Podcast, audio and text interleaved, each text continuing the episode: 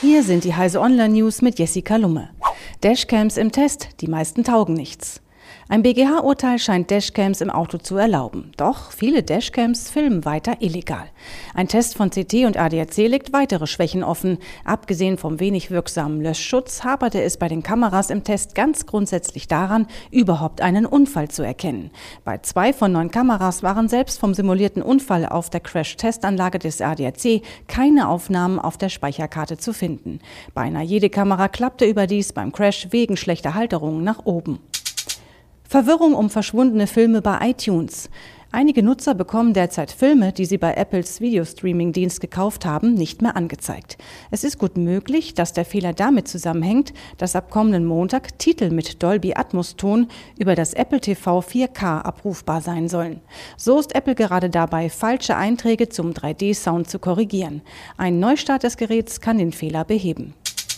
Gericht bestätigt hohe Strafe für ehemalige Uber-Fahrer in Dänemark.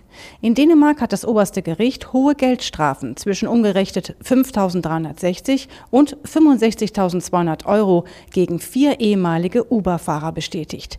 Sie hatten Fahrten für Nutzer der Fahrdienstvermittlungs-App durchgeführt, bevor sich Uber vom dänischen Markt zurückgezogen hatte. Weil die Fahrer damit Taxidienste ohne die benötigte Lizenz angeboten haben, dürfen sie für jede einzelne dieser Fahrten bestraft werden, bestätigten die Richter. Hexapod Mantis steht im Guinness-Buch der Rekorde. Letztes Jahr stapfte der Riesenroboter Mantis mit seinen sechs Beinen noch über die Maker Fair Hannover.